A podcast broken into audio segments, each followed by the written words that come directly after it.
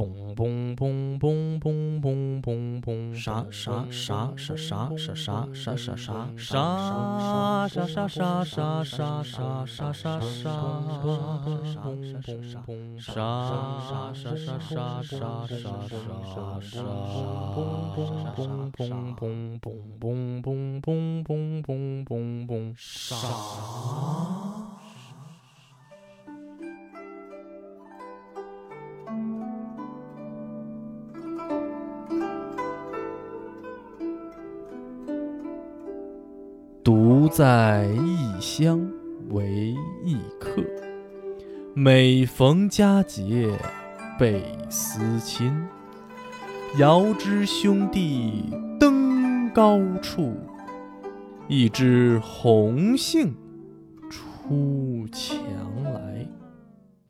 好哈，一首俏皮的定场诗送给大家，哈，欢迎大家收听第十二期的啥播客。为什么来这么一首诗呢？哎，是因为呀，咱们今天的主题和在外漂泊的这个苦难经历啊，有这么一点的关系啊。之前咱们第九期啊，给大家介绍了我来美国这么多年啊，到处租房子的一些经历啊，没想到引起了极大的社会反响，社会各界纷纷发来贺电，说：“呵，你在美国这日子看起来也不怎么好过嘛。”对，就是这么个贺电，嗯。这当然也包括我的家人，是吧？以前我也没怎么跟他们提过这些东西啊。突然坐在节目里头，长篇大套的这么一聊啊，嗯，大家都纷纷的表示同情啊。尤其是我姥姥还给我发微信说说，哎呀，都不知道原来你还经历这么多苦日子啊！哎，我那叫一个羞愧啊啊！他老人家是吧？三零后，什么抗日战争？国共内战五六十年代的困难时期啊，六七十年代的咱也别提那什么革了，是吧？一样没落，全部经历过一遍啊。相比之下，我这点破事儿是吧，根本就不值一提，不值一审，不值一顾，不值一钱，不堪一击，不拘一格，不三不四，不上不下，不登大雅之堂，是简直不好意思。嗯，对，再怎么着是吧，我至少没饿过肚子啊，没受过惊吓，没挨过揍，甚至都没受过什么气。啊，工作也不怎么辛苦，是吧？挣的虽然不算多，但是也不用跟人抢，自己活还挺自在。嗯，就算是早年间最穷的时候，也不过就是会去买那种晚上八点以后才有的啊，三美元的那种盒饭，三菜一汤，菜还随便点，是吧？基本上点的都是肥肉，哎，吃的那叫一个津津有味儿。哎，现在想想还都挺馋的，是吧？但是这一期啊，咱们就不讲租房子了啊，这个以后有时间再细聊吧。精彩的事情可多了去了啊！你们还是要继续敬请期待这么一个。咱们说回来啊，这个细心的朋友们可能已经发现了啊，我最近在各个平台上都更新了我的节目名称和介绍啊。现在在这个啥播客之后，又加上了不只聊美国，嗯，啥意思呢？就是说咱们在以后的选题里啊，会尽量多的涉及和美国相关的内容啊，比如说讲讲我自己的生活、工作的经历啊，聊一聊美国的一些文化现象和社会议题。嗯，最主要还是因为啊，我大学一毕业就直接空降到了美国，是吧？十三年来，这个回国的时间加起来都不到俩月，嗯，可以说很遗憾啊，我对咱们的祖国这个方方面面实在是不够了解啊，尤其是现在国内发展那叫一个迅速，是吧？每次回国都找不着家，嗯，我经常开玩笑说，现在回国啊，要是想在早市上买个包子，我都不会付钱了，啊，所以就更别提做节目了。啊，另外，之所以在节目名称和选题上做了这么大的改动呢，主要还是想明确一下咱们的主题，是吧？希望能够吸引一批对和美国相关的话题啊感兴趣的这些听众，啊，而且有这么一根线拽着点我啊，我心里有点底，是吧？不至于跑得太偏了。那么，又为什么说是不只聊美国呢？嗯，就是啊，说起来其实怪不好意思的啊，就是我还是有那么一点点的野心啊，想要再做一些延伸，讲一些我对这个世界的一点朴素的认识。嗯，不知道啊，我读书比较少，可能会犯蠢是吧？不过没有关系啊，能给大家提供一些笑料和谈资啊，我也就心满意足了。那么这一期咱们来聊聊什么呢？这里就不得不提到一个最近非常热门、速看马上删、举世震惊、一定要看不转不是中国人的这种超级无敌大新闻，那就是哎，我和我们家的科学家，我俩终于拿到绿卡了，嘿嘿。所以咱们就紧跟时事来聊一聊这个金刚大战特斯拉啊，不对，是这个我和科学家大战美国移民局的精彩故事吧？嗯，其实这一期节目呢，咱们这个题目呀，哎，我已经想了很久了，到现在都还不知道，哎，怎么写才能更有吸引力，是吧？就更像一个标题党。备选呢，比如说有啊，我与绿卡不得不说的故事，又或者是这个旅美夫妻缘何因为一张小小的卡片相爱相杀。嗯，还有中年男子因绿卡不够绿而将美国移民局告上法庭啊，还有就是还有一些就是比较可爱的啊，走可爱路线的，十年磨一剑却磨出这么个小片片啊，这等等等等，不一而足啊。那不过这不重要是吧？这一期就由我给大家掰开了揉碎了啊，讲一讲这十几年来围绕着绿卡或者说是啊，在美国的合法身份吧，嗯，而在我们身上发生的各种莫名不莫名不知道是吧？但是非常奇妙的事情嘛。说到绿卡呀，嗯，不知道没在美国居住过的朋友们了不了解这是个什么东西？我印象里头最早听到这个词儿，还是在当年，就是特别当年啊，就是大概在九四年左右吧，热播的这个《北京人在纽约》的这个电视剧里头提到的。可能很多这个念情的朋友们啊，都压根儿都没听说过这个剧，是吧？还有那首刘欢老师著名的成名曲《千万里我追寻着你》，可是你。却并不在意，你不像是在我梦里，在梦里你是我的唯一。哎，怎么好像有点走调啊？这一言不合就唱歌啊！我得治这个病。嗯，千万次的问啊，据说这个是刘欢第一首公布的独立创作的歌曲。啊，据说当时这个剧啊，只给了刘欢老师一个月的时间，是吧？创作整个剧里面所有的音乐，而刘欢老师也是超人基因觉醒，是吧？一口气儿整出来七首单曲，九十多段音乐，简直厉害死了。另外，千万次的问，啊，这首歌的歌词还是冯小刚做的，我记得他当时还在最后一集里面客串了一个挺神奇的角色，还响彻云霄的来了一句国骂。哎，那个时候电视剧里面还能出现国骂。这个剧啊是大名鼎鼎的郑晓龙导演的作品啊。不熟悉郑导的朋友们啊，最早从《渴望》啊、编辑部的故事、北京人在纽约啊，再到后来的《甄嬛传》《芈月传》啊，都是他老人家的作品。而这部剧当时的经费只有一百三十万美元啊，当然这个数目在当时的国内可能算已经算是非常可观了吧。但是啊，它由于是在纽约实景拍摄。所以这点钱，哎，真的是一不小心就会花完呐。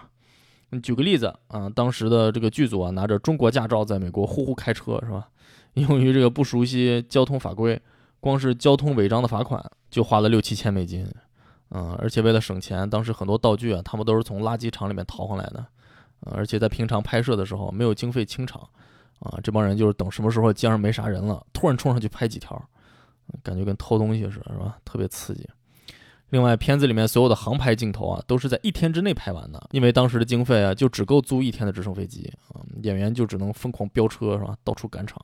不过不是我说啊，就算这么紧巴巴的啊，当年的电视剧拍的还是比现在这些古装职场、什么打鬼子破剧强太多了。自由开放，什么都能展现，什么都能探讨。嗯，你现在的这个眼光来看啊，简直可以算是百无禁忌啊。啊，我记得当时第一集就有王启明，就是这个姜文老师饰演的角色啊，和郭燕他们小两口啊，隔着个塑料帘子一起洗澡的这么个镜头。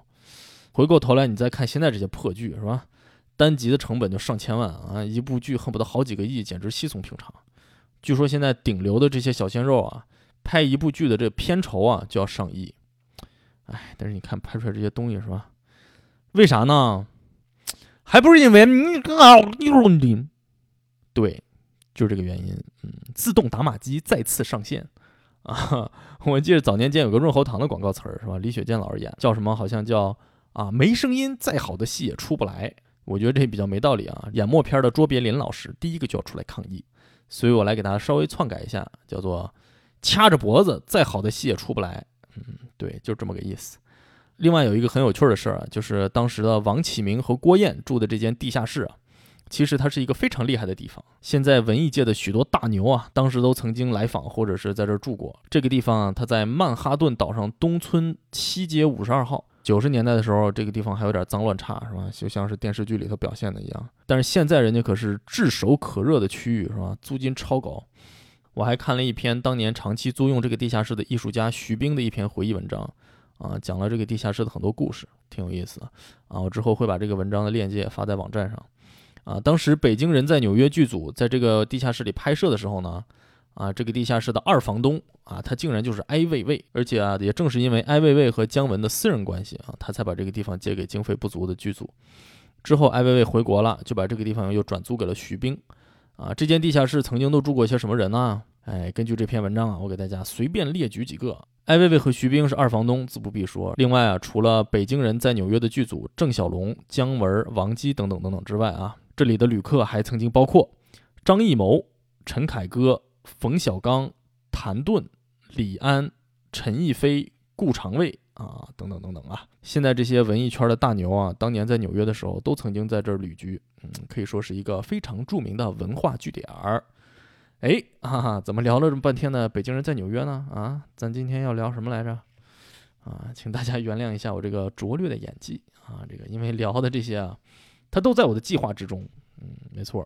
之所以聊这个剧呢，是因为它的剧情的可信度啊，其实还是挺高的。即使是小三十年之后啊，我在以我自己的实际经历来看，我都还是觉得挺亲切的，有一点代入感。为啥呢？啊，除了这个剧就是在纽约当地拍摄的之外呢？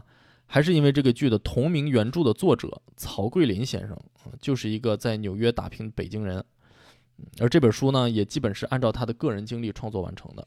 我还找来了这本书啊，在网上看了几章，嗯，怎么说呢？哎呀，感觉这个文学水平一般，是吧？但是真的很真实啊，就是很朴素的在那讲故事，说自己的观点。嗯，你看看，就我这个德行，是吧？还给人家下评论呢，好了不起哦。而且不知道大家知不知道，嗯，曹老先生他还创作过一本小说，是《北京人在纽约的姐妹篇》，小说的名字就叫做《绿卡》。这本书我还没看啊，据说也是根据真人真事改编，啊，想必也是很真实的吧？有机会可以读一读。而关于绿卡呢，竟然能够写成一本书。啊，这也说明绿卡这个东西啊，它并不是一个简单的小卡片儿，它往往就要伴随着一些血和泪或者什么其他的东西来到你的身边。所以啊，咱们终于说到了绿卡。嗯，那么绿卡它到底是个什么东西呢？啊，绿卡它原名叫做永久居留证，怎么样？听着是不是有点被判了无期徒刑了？哼，居留啊，居住和滞留，不是那个拘留啊。有了这么张卡呀，它除了不能投票、选举和被选举以外，它基本上跟美国公民享有的是同等的待遇。其实最主要的呢，就是有了这张卡啊，你可以在美国无限期的居住和工作，并且可以随意出入国境。为了做这期节目啊，我还专门把这张卡给拿出来了啊，在这儿给大家描述一下。我以前想象中的绿卡，怎么的，它也得像是个护照一样的小本本吧，是吧？怎么也得是翠绿翠绿的，拿出来沉甸甸的，特别有分量。事实上并没有，嗯，就是像简单的像身份证一样的这么一张小卡片儿，啊，甚至都不怎么绿，浅浅的一层浮色，上面就印着你的个人信息、卡号、照片什么的。我的这张照片还印歪了啊，脑袋顶上削掉了一块，感觉像是理了一个平顶山一样的奇怪的发型，看起来特别的不严肃。另外，卡上还印着签发日期和过期日期。嗯，对，就是虽然它是永久居留证啊，它也还是会过期的。过了期呢，就要去申请延期。就这么一张普普通通、一不小心就会弄丢的小破卡片，我和我们家科学家陆陆续续的申请了六七年，花费钱财心智无数。而且，即使是在申请之前的这些年份里啊，甚至可以说从理论上来讲，自从我们的双脚踏上了美国这个旮瘩，其实就已经开始在为绿卡做准备了。只是我们自己都不知道罢了。那么，为啥这张小破卡这么重要呢？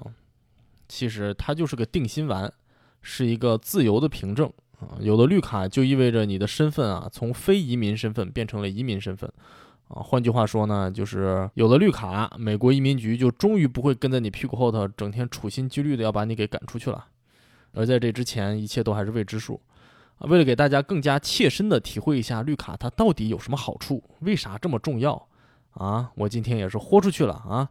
咱们来好好的掰开了揉碎了，给大家伙先仔细的聊一聊我和科学家在还没有拿到绿卡之前，其实也就是没几天之前啊，为了保持自己能够在美国正常的学习、工作啊以及生活所做的各种各样的努力吧。嗯，就是这个故事可能有点长，有时候可能还会穿插着介绍点这个签证相关的知识，不过内容还是很精彩的啊，希望能够做成一部我这个个人的绿卡编年史，嗯，希望大家能够好好听完，和我一起重新走过我这十三年的文化苦旅。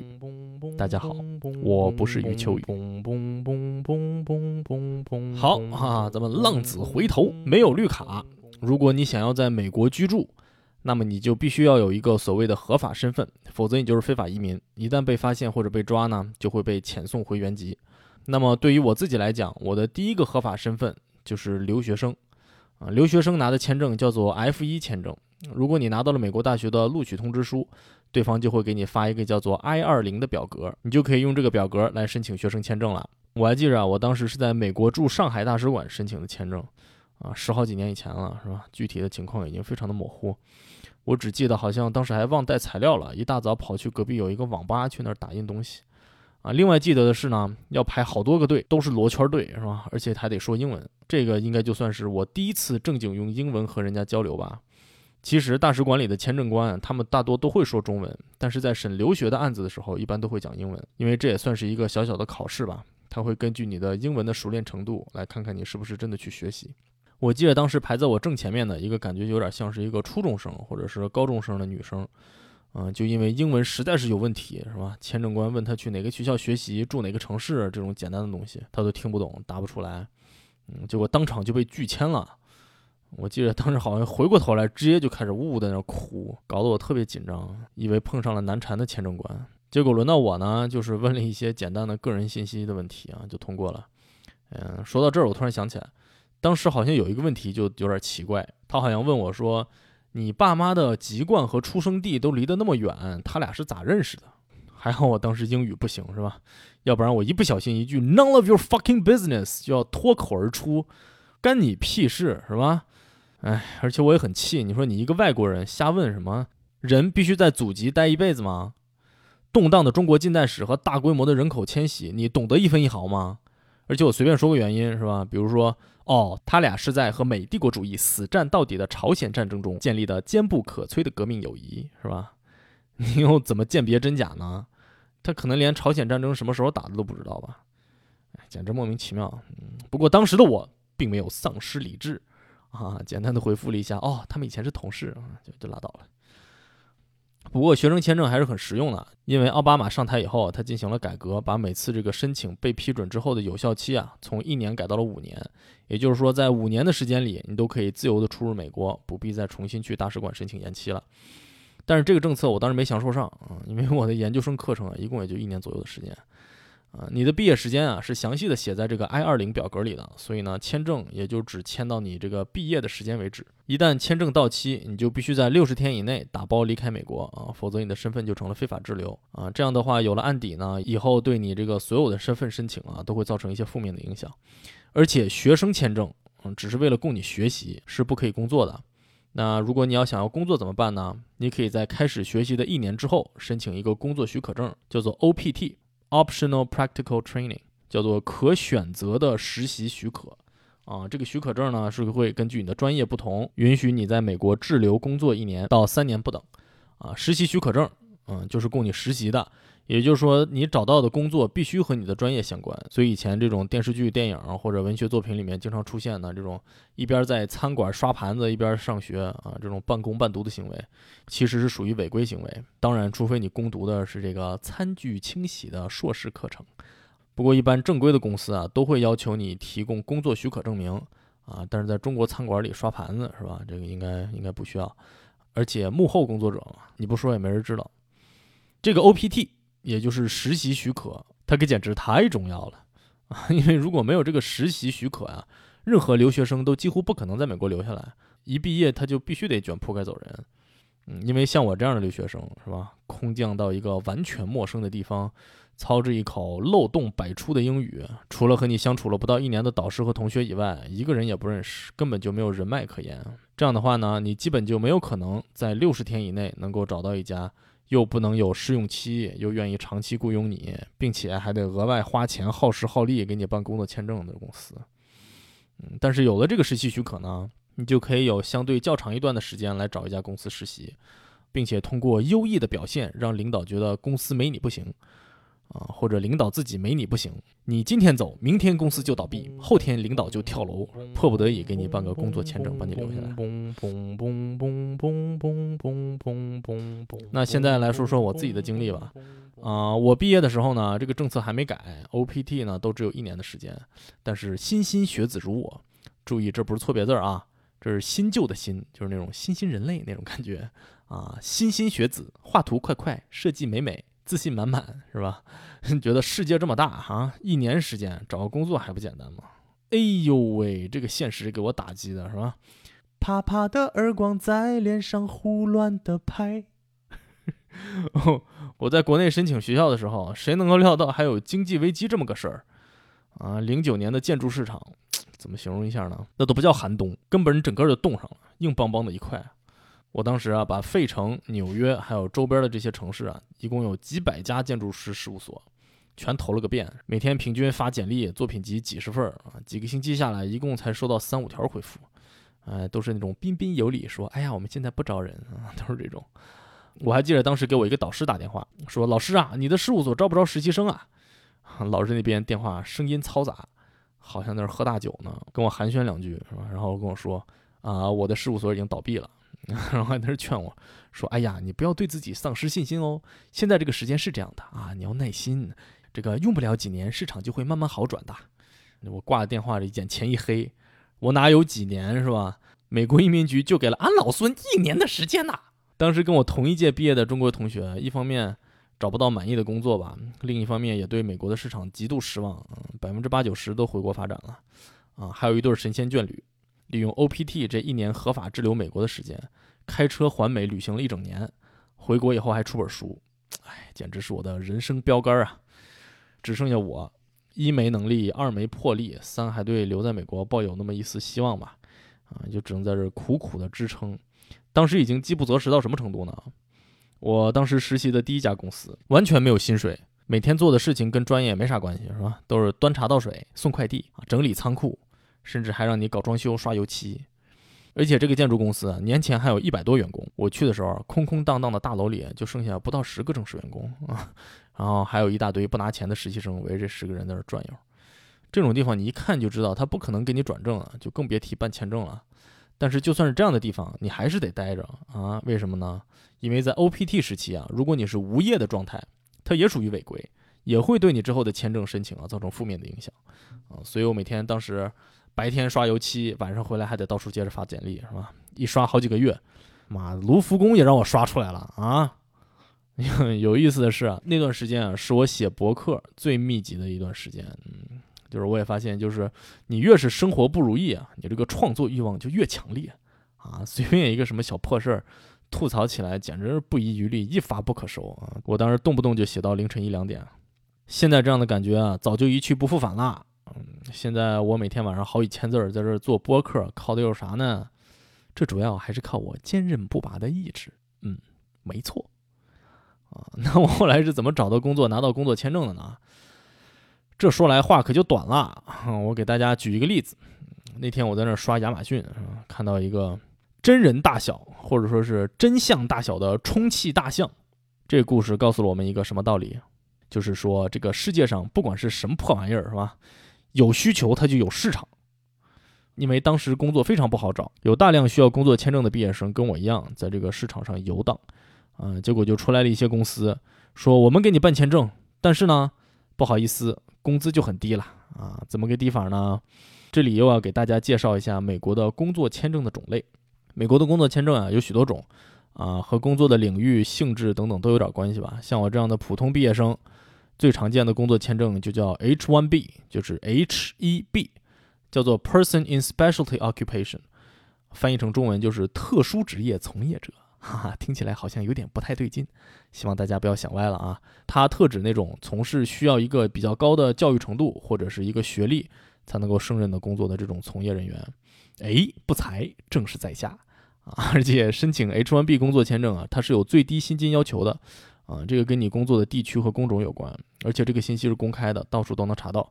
比如说呢，如果你在纽约从事建筑师的工作，那么薪水最低应该达到多少多少啊之类的。很多人一开始听到这个要求，都觉得哎呀，你看看多好是吧？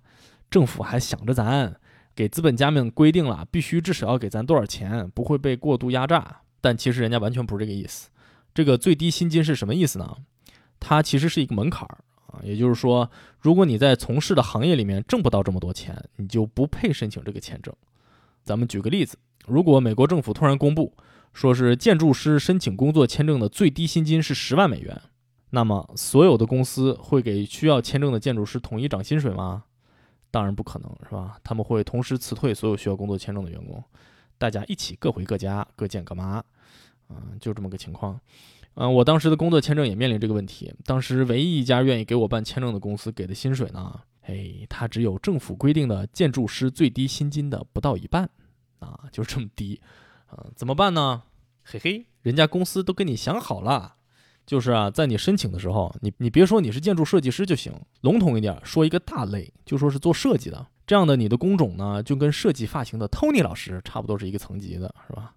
这样的就正好符合标准，而且这样做是完全符合规定的，可以说是一个两厢情愿的事情。所以呢，所谓的上有政策，下有对策，啊，在哪都一样。而且我当时的公司更缺德，连签证的律师费都不给我出，这个在法律上规定是要公司承担的，是吧？但人家就是不给我，有啥办法呢？那个时候我已经给人免费的刷墙刷大半年了，囊中何止是羞涩，是吧？根本就是囊中没脸见人。我当时买电脑的钱有一半都是问我们家科学家借的。那个时候我俩刚在一块儿没多久，我就问人借钱是吧？感觉特别像个骗子。不过这还得说是我们家的科学家伯乐，人眨巴眨巴人家那一双大慧眼，一看就知道我这个破马是吧？撒开了花也跑到哪儿去？嗯，人家大大方方就借我了。而且这个签证啊，律师费大概要三千到四千大元不等吧？啊，我当时在公司刚刚开始实习没多久，啊，一个月的工资拿到手才一千五，所以我当时竟然就毅然决然。决定不用律师了，自己办，啊！现在想想胆子真是不小，乱七八糟的表格、申请文件不说，公司介绍、作品样本一大堆材料，从上网搜索模板到向公司里的人请教，七七八八的一通瞎搞，竟然被我给申请下来了。而且那个时候啊，我的 OPT 都已经过期了啊，我已经在这个六十天的所谓打包撤离期里头，嗯，可以说基本上一只脚已经踩在太平洋里了，啊！而且这段时间我还不能工作。只能一直等着签证批下来了才可以继续上班。当时这件事由于太过惊险，一时间在美国社会引起了极大的反响。《纽约时报》对我进行了长达两个小时的专访，并发表了标题为“狗急了跳墙，留学生急了也咬人”的专题文章。啊，没有，没有啊，没有。这个时候啊，这种现象其实是非常普遍了。就是特别简单的一个例子，我当时在的这个公司的这些年轻员工啊，只有一个是美国人。对，就是其他全都是嗷嗷待哺的，需要签证、心甘情愿被压榨的留学生，啊，这里头有德国人，有法国人，啊，印度人、韩国人，啊，当然还有我本人。你一进门你就感觉哇，世界人民大团结，是吧？特别的政治正确。谁知道背后的成因特别的不正确，简直可以说是一个小型国际奴隶贩卖机构。另外还有一点，我要和大家说明，就是这个 H-1B 的工作签证啊，它每年是有申请额度的。自从2004年到现在，美国每年只允许颁发8万五千例的 H-1B 签证，而且这其中的2万例还是专门优先给拥有硕士以及以上学位的申请人的。啊，我当时赶上了金融危机，可以说既是祸也是福啊。H1B 申请每年在四月一号开始提交，申请开放五天时间，五天之后如果申请额度还没满啊，那就一直要等到申请人数达到了八万五，他就会停止接受申请，大概是这么个机制吧。二零零八年在经济大滑坡之前，五天之内移民局接受的申请就有十六万三千份儿，而到了二零零九年，一直到了年底的十二月二十一号。才刚刚凑满了八万五千份申请，那么我是一零年申请的，我记得当时我申请的时候都已经下半年了，啊，才只有一两万人提交了申请，而这年一直到第二年，也就是二零一一年的一月份，才终于到达了申请额度，可见当时的经济有多差。那么现在这个数字是多少呢？哎，正好让咱们给赶上了，二零二一年 H1B 申请人数创历史新高，达到了惊人的二十七万五千。这其中有百分之四十六的人拥有硕士学位，远远超过了这个两万的优先名额。而且所有的这些申请里面，来自印度和中国的公民的申请，它占总申请人数的百分之八十一啊，啊，印度占了百分之六十七点七啊，中国十三点二。那这二十七万五千人呢，仍然就只有八万五千的人能够通过，是吧？刚刚好，大概百分之三十左右吧。这么多人都同时申请，那要怎么筛选呢？啊，因为 H1B 的申请至今它都必须要通过邮寄的方式啊，它不能网上提交，所以没有办法按照先到先得的原则来收取。而且你如果仔细想想，其实网上提交它也不能按照先到先得，因为这有点这种网速歧视的感觉，是吧？按照网速选拔人才，明显不太合理。所以呢，为了公平起见，只好通过随机抽签来决定。也就是说，在现在你在美国辛辛苦苦修了个学位，然后四处求职，并且在实习期间疯狂的表现，终于找到了一家愿意雇佣你并且支持你签证的公司。并且顺利的提交了申请之后，你还只有不到三分之一的几率能够留在美国工作。哎，所以啊，除非你是业界大牛，符合这个移民局对杰出人才的定义，可以申请这种为小超人们量身定做的欧万签证。那么呢，可能只是普通优秀的你想要留在美国，还真的就只能凭运气啊。那么你就会说了，那就努努力，杰出一个呗，是吧？你只要肯深挖，谁还不是个杰出人才呢？我吃饺子一口能吃十个。超过百分之九十以上的人群，这么杰出，难道还不能申请吗？不能啊，是吧？因为你杰不杰出标准是人家定的。虽然我还真认识有朋友是通过了 O1 签证的申请，但是这个签证实在是要求挺高的，一共九条要求里面，你只要符合三条就具备申请资格。我给大家随便列举几个啊，就是其中就有得过专业领域国家级或者是国际大奖，在顶级杂志上发表过文章或被主流媒体报道。在知名机构或领域担任领袖人物，还有曾任专业领域的评审委员啊等等吧，给大家感受一下。另一个我听说过拿欧万签证的呢，就是当年的姚明，所以可想而知这个申请的难度。而且即使你符合所有的条件，这里面还是有很多运气的因素。这个我以后再给大家详细的剖析啊，这个还牵扯着一个惨绝人寰的惨痛经历，是吧？总之，不管你多厉害，是吧？运气真的是很重要的一环呐。那么，如果运气不好没被抽中怎么办呢？啊，其实还是有一些办法的。比如说，你可以决定回国，啊，对，就是回国也挺好的，工作机会肯定比在这边多，还自由，想换工作随便换，想在家躺着也行。哎，我为啥不回去呢？我也奇怪，是吧？可能是脑子瓦特了。还有一个办法就是，如果你的公司是个跨国公司，那么你可以申请先在国内的分公司工作，并且明年继续申请。不过我也听说啊，有人在这个国内啊申请了三年都没申请到，结果干脆就放弃去美国了。啊，这个公司愿意等他三年，是吧？专门给他申请了三次，可见他确实是非常的优秀啊。但是运气也真是不好，哎，这就是没有办法的事情。除了所有的这些以外呢，还有一种比较特殊的方式，可以在抽签失败的情况下暂时留在美国继续工作。啊，这个方法就是所谓的 CPT。CPT 又是个啥呢？哎，这个说起来不免有些话长，啊，CPT 全称叫做 Curricular Practical Training，指的是和专业直接挂钩的实习培训，啊，它和 OPT 不一样的是呢，CPT 的实习它属于是课程的一部分，是可以算入学分的，这就有点像啊，我们建筑学五年本科，其中一年是要拿去设计院实习一样，属于必修课程的一部分，啊，而且这个 CPT 还允许你在作为全职学生的时候呢。同样也是全职工作，也就是一周工作四十个小时以上。这也就是说啊，你可以拿着 F1 的学生签证当成工作签证来用，而学生签证它是没有每年的最高限额的。哎，是不是感觉眼前一亮啊？似乎看到了系统的漏洞啊！没错，橡皮充气大象再次登场，需求创造市场的理论屡试不爽啊！一个单压送给大家，你要想就是一年有十五万左右的，甚至像今年是吧，有将近二十万的。有工作没签证的毕业生在社会上游荡，这是多么大的一个市场！果然，就有人成立皮包学校，专门招收需要 CPT 挂靠的学生。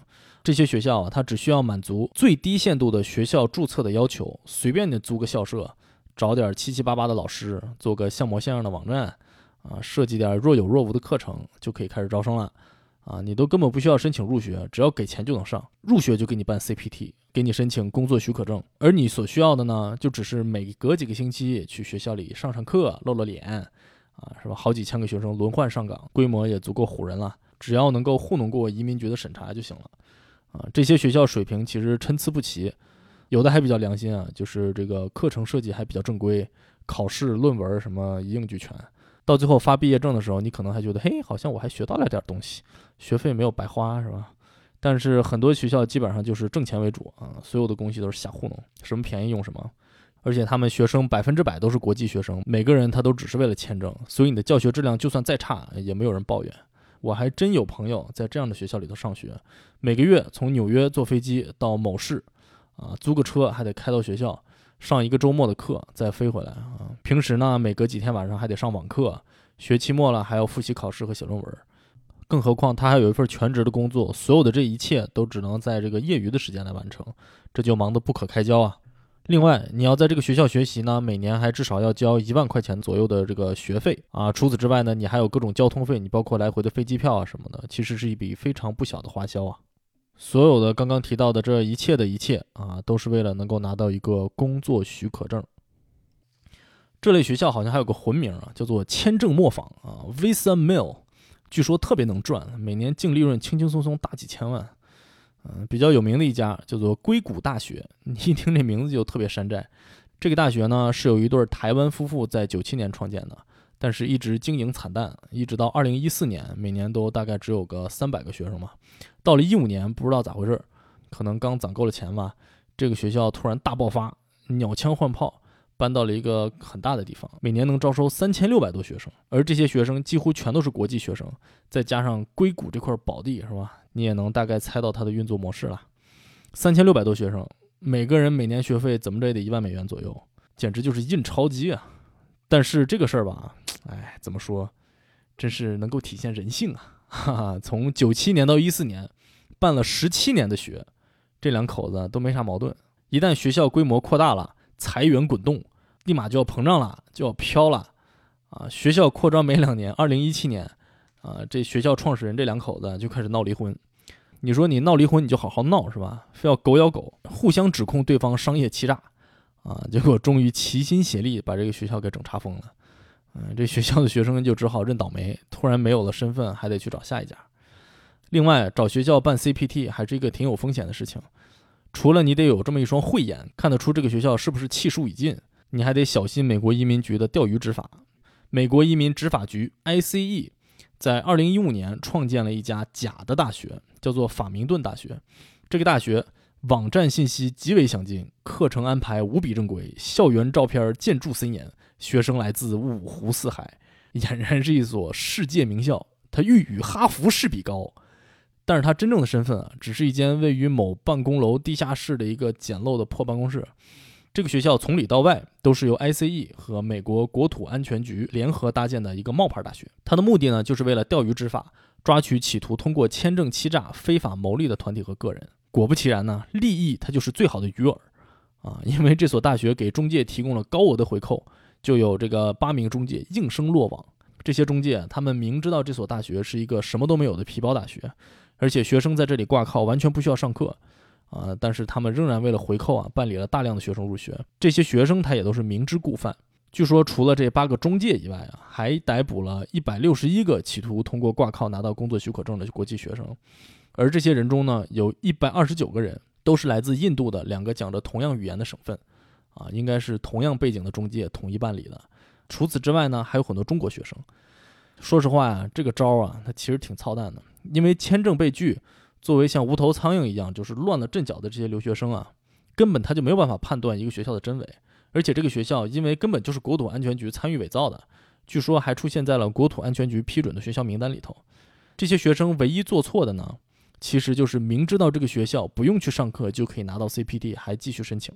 但说实话，我觉得这个行为啊，你作为政府欺诈在先，根本就没有立场去调查逮捕他人。这就感觉就好像你在一个路口说来吧来吧喝一口酒给两万块钱，然后在下一个路口抓酒驾是一个道理是吧？你该不该喝？确实不该喝，但这里头谁是坏人啊？也是一目了然。这个事情被爆出来以后，各大媒体都进行了报道，都质疑这种做法的合法性。同时又爆出来一个叫做北新泽西大学，也是一样的情况，不过这就更夸张了。据说这个学校牵涉了一千多名学生，啊，所有的这些被捕的学生中啊，据说有百分之八十的人。被移民局准许自愿带引号啊，自愿离境。另外的一部分人呢，就被强行遣返，或者呢，至今都在和移民局打官司，这真是够倒霉的。而且，你以为如果你运气够好，要么赶上经济危机，要么抽签抽中拿到了工作签证，就完事儿了吗？移民局就会放过你了吗？你就可以安心工作生活了吗？啊，也没有那么容易啊，是吧？后来啊，我的运气还不错，没有被之前那个奴隶公司啊彻底绑住。还是去了一家给正常工资的公司，啊，但问题就是呢，就是这家公司的规模呀，实在是有一点小，多小呢？就是除了老板，就只有我一个员工。对，而且 我这个老板是一个印度裔的美国人，有着一个一看就是印度人的名字。一个只有两个人的公司，这俩人还分别来自于全球人口最多，而且在美国移民申请最多，并且移民欺诈也是高发的国家的前两名，是吧？结果果不其然啊，就被美国的国土安全局给盯上了。大概在二零一二年左右吧，就是没有任何征兆啊，突然有一天，一个胖大姐哐哐哐拍我们门，啊，说是国土安全局的调查员要进行随机抽查，哈，这就跟机场安检随机抽查，正好抽到绑头巾的穆斯林男子是一个感觉啊，就是随机个臭狗屁，你随机是吧？嗯，他当时要求我和我老板立刻分出两个房间。并要对我们进行分别的审问，避免我们有对口供的这个机会，啊！结果那天我老板正要出去开一个特别重要的会，着急忙慌的，还穿着一身正装，在屋里头特热。而且我老板虽然有一个印度的名字，是吧？但他是一个土生土长的美国人，根本就不理你政府那套。回答了半天问题，突然就丧失耐心了，噼里啪啦给人一顿数落。我在隔壁的会议室里都能隐约的听到一些暴躁的声音，给我惊的差点下单回国机票了。嗯，我老板他就夺门而出，开会去了。剩下我和胖大姐俩人在门里门外面面相觑，场面一度十分尴尬。不过还好，胖大姐还没有丧失理智，只是继续问了我几个关于生活啊、工作、工资什么的问题。哎，我觉得也就是幸好我们的材料特别的完备，公司也有一个正经的办公室，有各种书、模型、图纸、建材，什么宽幅打印机，乱七八糟堆成一块儿，看着还挺像个建筑公司的吧。嗯，最后人家就给我们通过了，要不然还不知道要出什么幺蛾子呢。我保不齐就要被逮捕。但是这次通过也不是最终定论啊，之后啊，几乎每年都要接到几个国土安全局的电话，详细询问公司的现状啊什么的，跟查房似的，哎，特别的屈辱。另外就是工作签证啊，它是和你的工作是直接挂钩的。哎，这句话听起来好像有点废话，但是这特别的重要啊，就是 H1B 身份。只和为你提交申请的公司相关啊，也就是说，如果你想要换工作，对方公司必须在没有试用期的前提下，立刻决定并开始为你办理 H1B 手续。而在整个手续办理以及被受理的这段时间之内呢，你仍然必须保证自己被原来的公司雇佣。啊，唯一的好处就是你不用再抽签了啊。说起来好像挺简单的，是吧？但实际操作起来可是并不容易啊。我之所以能够拿着 H1B 签证两次跳槽。其实都是因为我和其中一个老板关系很铁，在跳到他那儿的时候呢，首先他提前偷偷的把手续全都办好了，而从他那里跳走的时候，他又很配合另外那边公司的开始的时间，才能做到无缝链接。而大部分的公司啊，如果不是特别想要挖你，一般不太会费心费力的去配合你，所以在大部分的时候啊，有 H1B 身份的员工都比较少跳槽。事实上，我最早那家公司就是那个奴隶公司的同事。也是一直在那边，虽然拿着极低的薪水，还是不得不一直干下去，是吧？一直干到那家公司的创始人得癌症去世，整个公司解散。而且就算公司解散了，他们也没跑远，给原来公司的高管新开的新公司接着干，是吧？而且你一旦因为各种原因，比如说这次疫情失业或者下岗啊，这个签证就会立刻失效，你必须在六十天以内找到下一家愿意给你办签证的公司，并且立刻提交申请。这个从申请的时间上来看，都是几乎不可能的事情。基本上这就意味着你就得回国了。工作签证啊，它还有一个让人比较讨厌的地方，就是它一年一过期。也就是说啊，基本上每次回国都必须要经历到大使馆排队办签证的这么一趟，实在是耗时耗力啊。而且这基本上就规定了，每次回国的时间必须超过两个星期，否则你根本来不及拿到新的签证。这就要你在行程安排上啊，就特别的紧密，从买机票啊到办签证的城市的时间。到签证面试的时间，回到办签证城市拿签证的时间，以及返程机票，都要尽量的无缝链接，才能够将将的把这个时间呀控制在两个星期左右。啊，我记得我有一年就没弄好，安排的太紧了，第二天早上就要飞了，前一天下午才拿到护照和签证。我现在还记着，当时一边在中信银行等人家包裹寄到，一边纠结要不要退机票，是吧？哎，简直刺激死了！而且去大使馆办签证也是一件特别讨厌的事情。你先要在网上填各种表，然后准备各种材料，还要专门去照这种签证的照片。到了签证的当天呢，从大使馆大门外头就开始排队，至少得排几个小时吧。嗯，最后还要再面对这个签证官的各种刁难你的问题，简直是一场生理心理的双重折磨大体验。嗯，我记得好像一五年吧，也是排队。啊，那个时候我还沾沾自喜，是吧？看着满大厅紧张的人群，尤其是有的人还在用英语在那磨磨叨叨的嘀咕，背一点这个一会儿可能会问到的问题的答案之类的，我就哎呀，在美国住了几年，我就忘本了啊，我就飘了，觉得自己可老有经验了，英语可老好了，了不起死了，是吧？搁那跟人谈笑风生，嗯，结果到了签证官那，人家看了看资料，张嘴就问：“你研究生系主任叫啥名字？说几个你导师的名字。”我当时就懵了，根本没有想到会问到这种问题，而且这都五六年过去了，突然间一问，一个名字也想不起来，然后脑子就嗡的一下，就开始各种模拟签证被拒的这种后果啊，整个人就呆在那儿，呆住了十几秒，然后才支支吾吾的说：“哎呀，这个好多年啦，都想不起来啦。”啊，过一会儿人都聊别的，换话题了，我突然又想起来几个名字，赶紧说：“哎呀，还有这个，还有那个。”补充了几句，唉，总是特别的傻逼。简直可以说是集尴尬、屈辱和卑微于一身啊！这个人家面试官，人家可能就是随手一问，没想到差点给我问的口吐白沫、栽倒在地，是吧？人家挺不好意思的，所以还是给我通过了。呃，面试完了，回过头，人后头人都是看傻子眼神在看我。哎，这件事儿啊，直到现在，我有时候想起来，仍然会冷汗直冒、哇哇大叫，恨不得扇自己几个耳光，是吧？我专门在这儿给大家讲这个故事呢。也算是给自己的心理治疗的一种手段吧。我感觉好像，如果所有的人都知道了你的尴尬经历呢，你可能反而就坦然了，可能能够更容易面对一点啊。咱们试试看啊。所有的这些麻烦的事情，就直接导致了我已经很久没有回国了。一直都想说等拿到了绿卡，好好回国住一段时间。结果这一等就是六七年，好不容易今年等到了，嘿嘿，新冠来了啊！下次回国又不知道等到什么时候。哎，另外啊，如果你的工作签证过期，虽然你仍然有合法的身份可以待在美国，但是你一旦要离开，重新入境，比如说去墨西哥玩一圈，是吧？之后就必须再重新回中国，重新办签证才能入境。我记得有一年订了这个去墨西哥的游轮啊，然后去那边玩，结果呢，正好因为我 H1B 需要被延期，结果律师就警告我说：“你哪儿也别给我去啊，你在家好好给我待着。”结果我游轮的票也没法退，就白白的损失了几百大刀。哎，这都是没有办法的事情。而且我在美国这么多年啊，几乎都没有去过任何其他的国家，这都是因为这个签证所困呐。另外啊，H1B 这个签证，它最多只能管你六年的时间。如果你在美国这边工作了六年还没有转换身份的话，这个签证就会自动过期，你也就必须得回国了。也因为这个，再加上这么多的痛苦和不方便，是吧？才更显得绿卡的重要啊！